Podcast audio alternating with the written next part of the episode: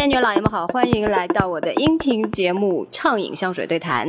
今天和我对谈的又是家里有一个猫老师的莎莎。听说很多人希望每次猫老师都能够出镜，所以我们一定会满足这个愿望的。然后大家好，我是莎莎。啊，今天我们聊一些什么呢？今天我们准备聊一下香水里面一个非常有意思的香调，那就是玫瑰。当然，在聊玫瑰这个话题之前呢，我们可能还是有必要先把玫瑰的身世给说清楚，不然的话，这个话题是没办法聊下去的。玫瑰还有什么身世？它不就是个花儿吗？玫瑰这个词本身的含义，在学术上、在生活中、在中文、英文里面，它都是有区别的。日常生活中，我们最常见的所谓的玫瑰，就是情人节涨价的那种花。这 是神的情人节涨价的那种花。你继续，对不起。这种月季是中国月季和各种西方蔷薇的人工杂交培育品种。有兴趣的呢，大家可以自己去查百科了。呃，这个物种的特点是花期比较长，一年四季都有。上面没有刺，因为花店会给你剪干净，或者说即使有刺，它的刺也比较稀疏，个头比较大。那它有香味吗？一般来说是没有香味的。它的叶子是油亮有光泽的。大家培育这种品种，主要就是为了它的花。嗯，然后接着来说，植物学上所说的玫瑰这两个字都是斜王旁的，一定是和石头有关系的，近似美玉的石头。后来中国人把这种石头称呼产自中国、朝鲜、日本的一种灌木，它的拉丁学名叫 Rosa rugosa。这种原生形态的玫瑰非常好分辨，花瓣一般是单层的。而且绝大多数是呈现紫红色的，也就是我们所说的标准的玫红色。它的叶子看起来是皱巴巴的，因为叶脉很深，所以它才叫 Rosa rugosa，直翻就是皱纹玫瑰。对，皱纹的叶子的玫瑰。然后茎干上是密布着细刺的。中国人把这种玫瑰叫做刺客，因为它的刺实在是太多了。这种细密的刺呢，可以帮助它固定在沙丘和其他被攀爬的植物之上，所以在中国古代象征一种顽强不屈的精神。那它就特别香，对吗？对，这种玫瑰是特别特别香的，特别到什么地步？极度香甜，略带辛香。哇哦！呃，我记得我小时候，我们家门口是有一株这样子的玫瑰的。我奶奶会把这个花瓣切下来，剁细了，加糖做成馅儿，包汤圆。这个东西的香味是非常甜美的。那它不就是所谓玫瑰酱或者玫瑰露这种东西？对的，对的。那那它跟蔷薇是一回事吗？不是一回事，因为我们中国古人分得非常清楚，月季是月季。蔷薇是蔷薇，玫瑰是玫瑰。那西方人他是不分蔷薇、玫瑰和月季的，对不对？西方的都叫 rose，为什么呀？他们觉得这个东西没有什么好分的，都是那样子的花。希望他们对于白人、黑人、黄种人也这个样的态度。啊，你继续。西方的玫瑰呢，主要就是两种类型，一个是观赏花型的，一个是香料用的。我们今天重点来说的呢，就是用于香精香料的玫瑰，一个是大马士革玫瑰，一个是千叶玫瑰。请记住，这两种玫瑰也是杂交的品种。那大马士革玫瑰和千叶玫瑰有什么区别吗？大马士革玫瑰的花稍微要单薄一些，它的主要产地呢，现在是在保加利亚、土耳其，人们也把它叫做保加利亚玫瑰或者土耳其玫瑰。划重点。保加利亚玫瑰、土耳其玫瑰、大马士革玫瑰其实是一类东西。但是如果这个玫瑰产于保加利亚，它又不是大马士革玫瑰，你其实也可以把它叫做保加利亚玫瑰的。就好像鸭血粉丝汤根本不是南京的特产，但是因为它在南京开的太多了，现在所有人去南京都要去吃鸭血粉丝汤。我看了一下，大马士革玫瑰其实也是重瓣的，但是它能够看到花心。千叶玫瑰你基本上是不太看得到花心的。它层层叠叠的开放的时候呢，就像一个圆白菜一样，所以英文里面又把它叫做 cabbage rose。人家都叫千叶了，那肯定是很多瓣儿了。对，主要的产区现在是在格拉斯，又叫格拉斯玫瑰、法国玫瑰。它开花是在五月，所以也叫五月玫瑰。卷心菜玫瑰、五月玫瑰、格拉斯玫瑰和千叶玫瑰本质上是一个东西。大马士革玫瑰和千叶玫瑰植物学名字分别叫做突厥蔷薇和百叶蔷薇。这样子是不是听起来越来越绕了？倒也还好，就是名字里面跟中亚有关系的，就是能看到花心儿的那种；名字跟它的瓣数特别多有关系的，就是在格拉斯产的那种。明白了吗？明白请扣一。比较少见的还有白玫瑰、塔伊夫玫瑰和日本玫瑰。啊，塔伊夫玫瑰是不是就经常用来做阿塔的那个东西？塔伊夫玫瑰其实本质上是大马士革玫瑰的一种栽培品种。中东地区的人有做阿塔的传统，然后他们那边又盛产塔伊夫玫瑰。实际上呢，做阿塔可以用任何一种玫瑰。而且现在的阿塔你也不好说它到底用的是什么玫瑰。然后我刚才还提到了一个非常少见的名字，叫日本玫瑰。这个东西在香精香料里面用的非常少。日本玫瑰和之前说的皱纹玫瑰是一个东西吗？对的。一个东西，咦，猜对了，因为这个东西就原产中国、日本、朝鲜，所以它其实就是东亚特有的品种。正确。然后白玫瑰的话，它的产量比较少，它的气味更加的清冽、清透、轻盈。那我们一般在看什么芳疗精油的时候，还会有一个种类叫奥图玫瑰，那是什么东西啊？奥图玫瑰一般特指大马士革玫瑰用水汽蒸馏法获得的精油。换句话说，它并不是一个玫瑰的种类，它是一个玫瑰精油的产品名。对。奥图这个名字也非常有意思，它其实就是我们之前说到的阿塔。那除了水汽蒸馏以外，玫瑰在香水，包括在精油制品里面，还有什么别的提取方法吗？它还可以用溶剂萃取法获得玫瑰原精，有机溶剂对吗？对，有机溶剂还可以用二氧化碳。用溶剂萃取法的话，它中间还有一个步骤性的产物，叫做凝脂 （concrete） 凝香体。凝香体经过酒精水洗之后，蜡就会留下来，然后其中的香味物质可以挥发凝结，变成原精。在香水里面，大家经常说玫瑰和天竺葵像，这两个东西是不是真的像啊？就我个人体验来说，我觉得这两个东西是完全不像的。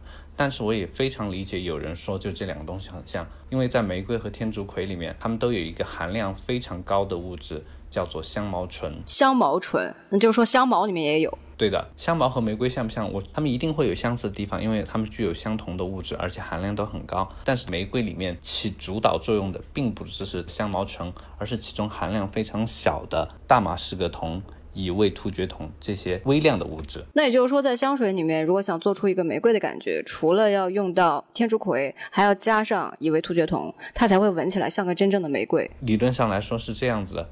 但是除了这些辨别出来的物质，还有很多很多含量极少的物质，我们还没有办法把它们一一辨别。真的没有办法辨别吗？顶空也不行吗？对于含量极少极少的物质，顶空也会有盲区。然后其次，对能够分辨出来的微量物质，即使我们用顶空技术，然后去复制，它的生产成本也太高，所以这是一个不划算的买卖，可能还不如直接用玫瑰精油。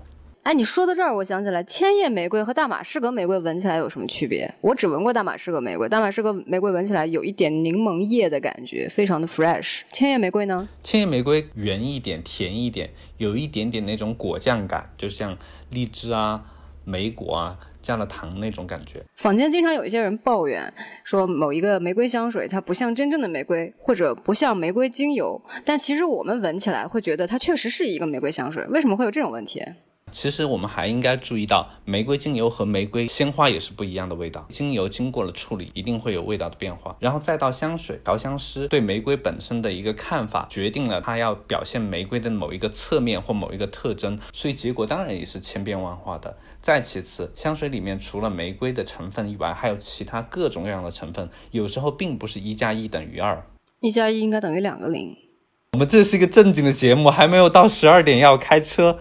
或者说，即便他想去还原一个百分百的纯天然的玫瑰，他也是做不到的。对，技术上也是有一定难度的，总是会有那么一丁点的细微的差异。实际上，香水很难能够百分百的去还原一个东西原本的气味。对的，现在有一些人老是去夸张或者是神话调香师的工作，有一些东西，比如像茶、桂花，调香师是很难百分百的去还原它的气味的。然后他们就会说，这个是调香师功力不行，是调香师能力做不到。实际上不是，是这件事情本身就是有极限的。对的，就除了有极限之外，我自己还有自己的想法，不可以吗？我为什么一定要做的和自然自然界一样？自然界已经给我们很好的东西，你自己去闻就好了。我真的觉得，随着关于香水的信息越来越扩散，并没有产生更多的了解，反而产生了更多的误解。啊，这个里面除了我们刚刚说的这个调香师能力不行这种话以外，包括其实之前我公众号上跟你聊过这个话题，就是玫瑰到底是不是某一个性别的专属气味？玫瑰当然不是任何一个性别的专属气味啊。你要把玫瑰说成某一个性别的专属气味，这就好像在说白开水也有性别，但盐水可能就是雄性的，糖水可能就是雌性的。实际上有这种差别，通常来说会认为甜味的饮料会吸引女性，这就是营销在干扰我们的认知啊，根本就是营销的锅，营销的错，我们为什么要为之买单？那你有没有印象比较深刻的玫瑰的男用香水？我自己。非常喜欢 Joe Loves 的那款白玫瑰与柠檬叶，我觉得这是一款非常有意思的玫瑰，因为它非常的尖锐、清新，玫瑰的香味可以一直持续很久，在保持这个香味的同时，还能保持柠檬叶的一些特征。我印象里最深的男用的玫瑰香水应该是阿扎罗的 Actor。哦，我知道那一款，但是那款很多人觉得不是玫瑰，是天竺葵。对，因为它的前调里面有一些非常 spicy 的东西，包括它柠檬也非常的尖锐，这些特征就会强化天竺葵的那一面。但其实，在我的身上，等这些东西都 dry down 都过去之后，它还是一个玫瑰，有一种绒绒的质感。还有另外一款自己非常喜欢的玫瑰，解放橘郡 Edad Libre d'Orange 的 Old Protection 龙羽玫瑰那款。我非常喜欢它前面像鼓点一样密集而且尖锐的胡椒带来的刺激感，就好像小鞭子一下一下打在身上。然后那个到玫瑰后面绽放的时候，就好像衣服黑色的紧身衣被抽破了之后染红了那个黑色的紧身衣。你说了半天，我觉得你在说的其实是芬兰汤姆。所以你看什么都觉得很变态。你说你是不是想去当 Dominate？不了不了，我们还有未满十八岁的听众呢。除此之外呢，我印象非常深刻的还有 Frederic Malle 的 Portrait of the Lady 贵妇画像这款香水，我觉得其实是非常非常男性化的。Really？对啊，因为其中的广藿香、香根草这两个部分，其实和玫瑰简直是并驾齐驱，把玫瑰拖入了一个非常黑的深渊。可是像这样的暗黑玫瑰，其实在女性香水里面也有啊。其他女性玫瑰可能还有一点湿润甜美的部分，然后这两款中的香根草和广藿香完全是非常干燥的。那我明白了，那其实它不是一个贵妇肖像，它其实是老爷们儿肖像。但它也没有那么老爷们儿，因为其中还是有很多很多浪漫和柔美的部分。那我懂了，就是个漂亮老爷们儿的肖像，也可能是个铁 T 肖像。这是我们能够免费听的东西吗？你你还有什么其他喜欢的玫瑰香水吗？男女不限，人妖也可以啊。如果说人妖香水的话，还是非常推崇上一期节目说到的 T Rose。What？你认真的吗？你说茶梅是人妖香水，你让 Nicole Kidman 怎么想？你不觉得 Nicole Kidman 有男相吗？好了一会儿要被粉丝打了，你继续。作为一个中国人，这种月季的香味其实是我们有天生的共鸣的。我自己其实会比较喜欢保加利亚玫瑰精油感的那种香水，就是里面有更多 fresh 的东西的香水。比如说那个已经倒闭的 Crown Perfumery，它有一个 rose，然后还有意大利娇兰 Bossali。呃，它有一个玫瑰叫玫瑰茶，但它其实跟茶没有关系，跟月季也没有关系，它是一个甜味的玫瑰。在我看起来，虽然甜味的部分跟玫瑰的部分有一些脱节，但是它做出了一种很娇俏、很少女的感觉。所以铁 T 只是你的保护色，你本质是个粉红少女，对不对？给我一个粉红的回忆。夏天，夏天悄悄过去，留下小秘密。行行停停停停停，这节目没法录了。然后我发现一个很重要的问题，今天猫老师一直没有叫过。我们可以单独出一期，长达十五分钟，都是猫老师一个人叫，以馈粉丝。同意吗？同意请扣二。好啊好啊，我现在就去准备让猫老师叫十五分钟。OK，你去吧。那我们今天就聊到这里，我们下一次再见，拜拜。拜拜，下次见。